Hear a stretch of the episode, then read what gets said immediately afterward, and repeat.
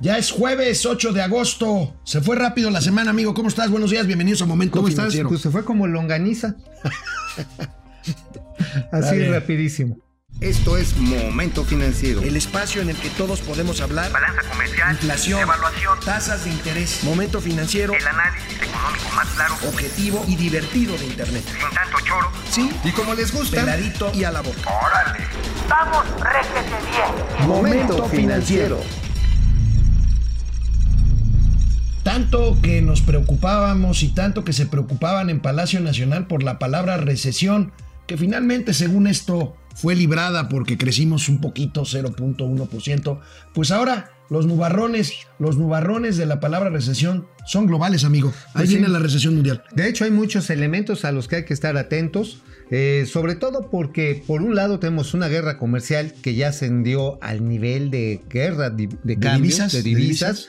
Eh, obviamente, esto está también generando tensiones en el sistema financiero. Tenemos una guerra aérea, como lo platicamos y Lo lo platicamos, anticipamos una aquí. guerra aérea. Ya ayer Aeroméxico se amparó contra Emira- Emirates, ¿no? Ajá, y bueno, hay que recordar, Aeroméxico es el socio fuera de Estados Unidos más importante de Delta Airlines, que Delta es la aerolínea insignia de los Estados Unidos. Y ahí tenemos ahí las señales, bajan los precios del petróleo, bajan las, este, los rendimientos de los bonos del Tesoro Otro norteamericano. elemento. A ver, explícanos eso. ¿Qué significa que baje el rendimiento de los monos? Ah, no, es De el- los bonos, de, de los los bonos. bonos. El mono, el, la- el naranja es otro, ¿no? Ese Sí, sí, no, no, ok, no, no, pero de los, los, bo- bonos. los bonos ver, son los títulos de deuda del gobierno americano, que son, digamos, la referencia mundial para a partir de ahí determinar los riesgos países, los riesgos país y las tasas de interés mundial. Entonces, el hecho de que baje el valor significa que todo el mundo va a bajar de valor. Dicen los economistas que nunca ha habido una recesión que no haya sido precedida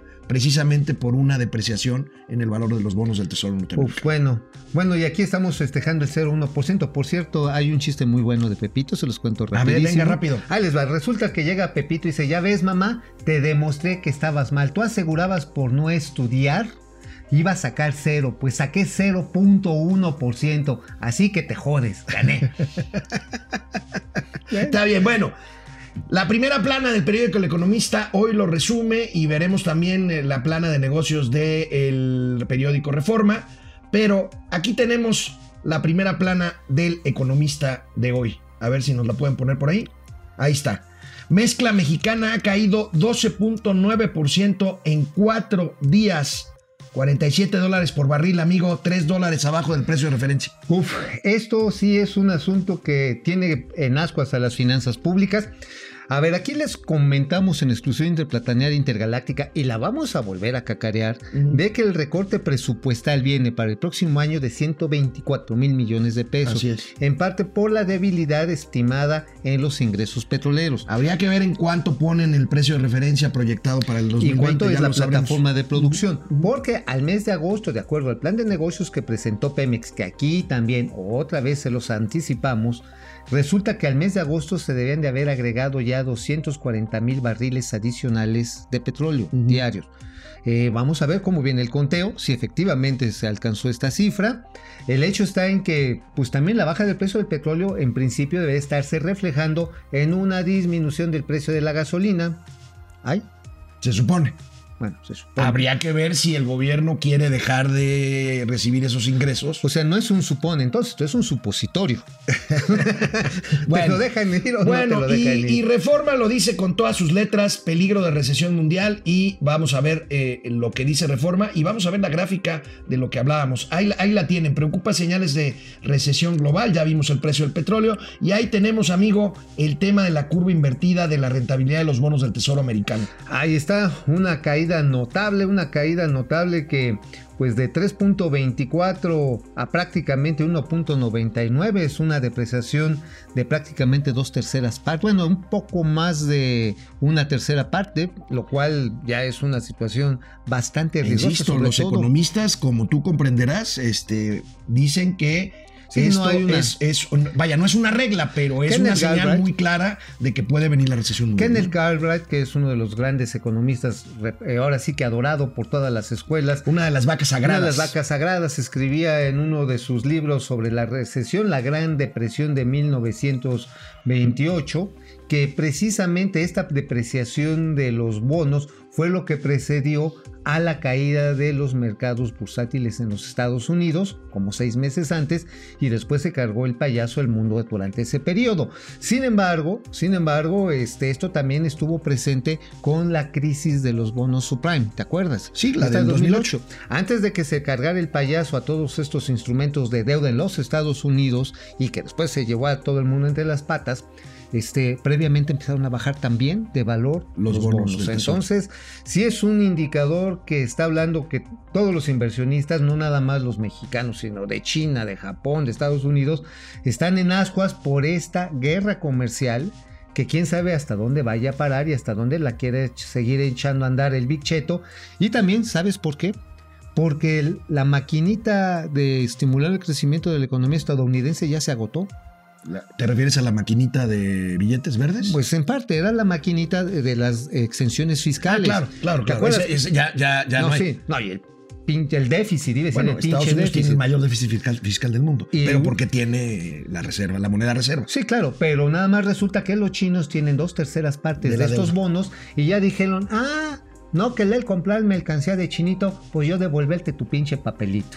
Entonces, Eso, eso es importante. Eso. Ahora, otra señal también que prevé una desaceleración económica mundial es que ya son muchos los países que están bajando sus tasas de interés, empezando por Estados Unidos. Falta México, esto se sabrá el 15 de agosto. Eh, Mauricio y yo dices tenemos una, una una apuesta. apuesta. Yo digo que se esperan un poco más a bajar, que dejan la tasa igual. Tú dices que la van a bajar un Sí, cuarto. y yo punto. creo que esto lo fortalece un poco el resultado de la inflación que tuvimos el día de hoy. al Justamente mes de hoy julio. reportan inflación. Una disminución, digo, no es así que bajaron los precios, no. Hay un menor ritmo de crecimiento de los precios. Estamos hablando, ¿cuánto fue de 3.78? 3.78 anualizado, estamos en el rango. Vemos la primera gráfica del INEGI hoy sobre eh, inflación y ahí vamos a ver muy claramente lo que está diciendo mi amigo Mauricio Flores Arellano. Ahí la tenemos.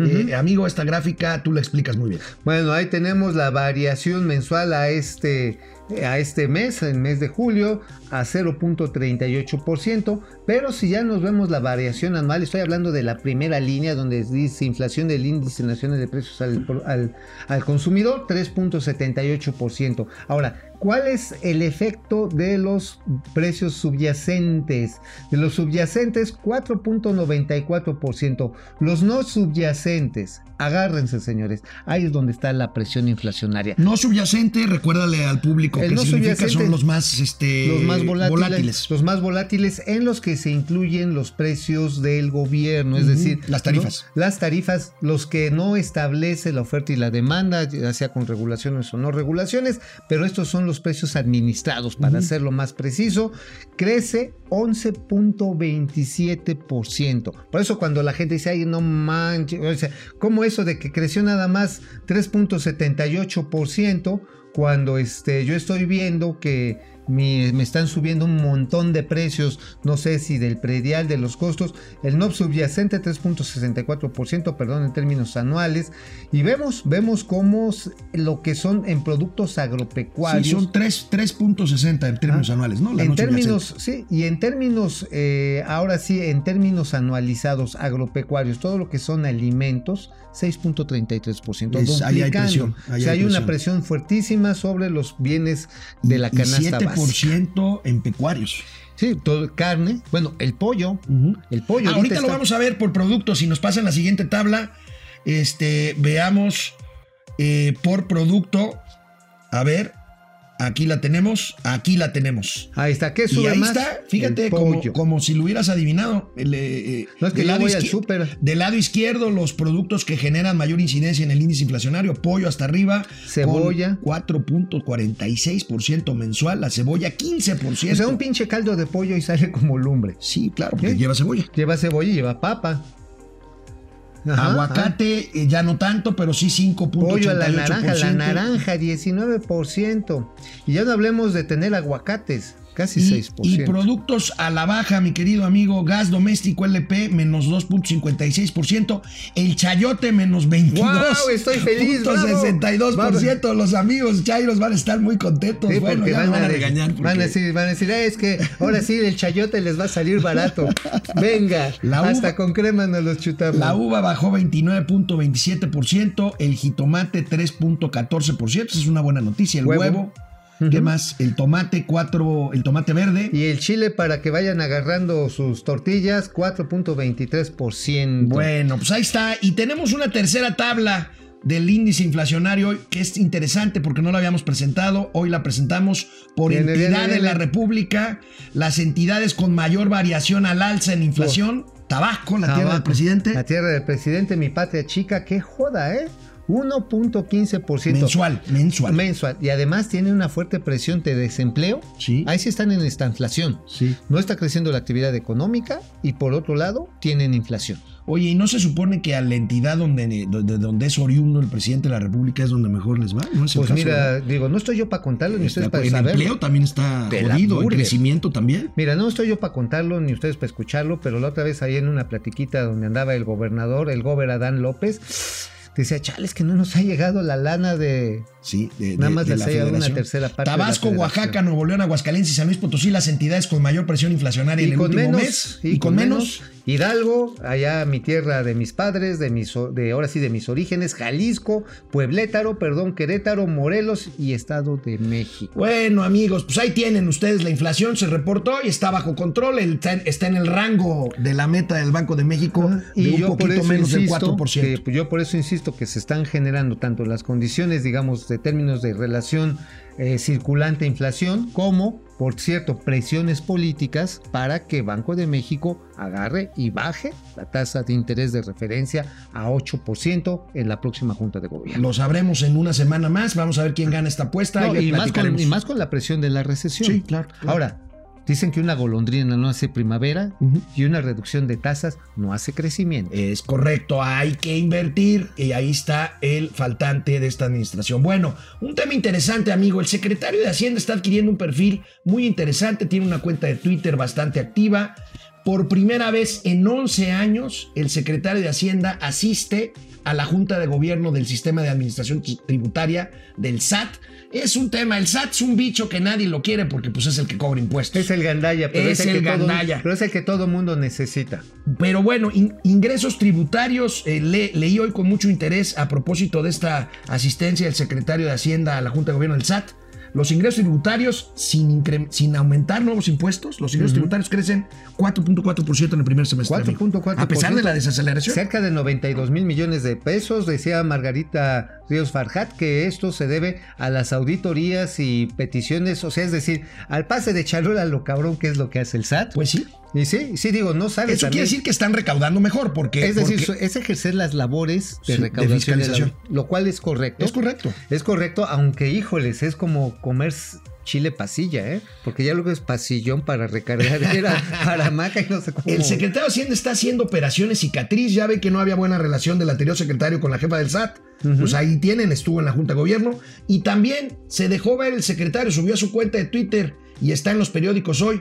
Una foto, una foto con el poderoso eh, jefe de la oficina de la presidencia, Alfonso Romo, Con cual quien- había- a- al cual Ursúa lo acusó de tener problemas y Conflicto ser- de interés. Conflicto de intereses. Ahí tenemos la foto, La foto. De, de ayer. A ver. Y bueno, pues esta es una señal. foto. Esta es Ahí una está. señal, ahí lo tienen en la oficina muy bonita, la oficina más bonita de Palacio Nacional. No me lo van a creer, no es la del presidente, es la del secretario de Hacienda. Es una oficina verdaderamente Realmente bonita. Ahí y la tiene tienen. teléfono negro, ya no es el teléfono rojo. No, esa es una escultura, amigo, es una Ah, escultura ah, muy pues bonita. mira, mira, dije, es el teléfono, El teléfono no, perdón, ya me es de color rojo. Ya, ya tengo vista pornográfica, estoy puro viendo, estoy, Está, puro- estoy está bien. pura, bueno, ya esta señal también me llama la atención hoy, una nota, amigo, en donde dice el financiero que crece el financiamiento de la banca de desarrollo al sector productivo. Ojalá y esto se empiece a notar. Había una bueno, situación, es una tensión fuerte una tensión fuerte y porque la banca de desarrollo está controlada por Usua.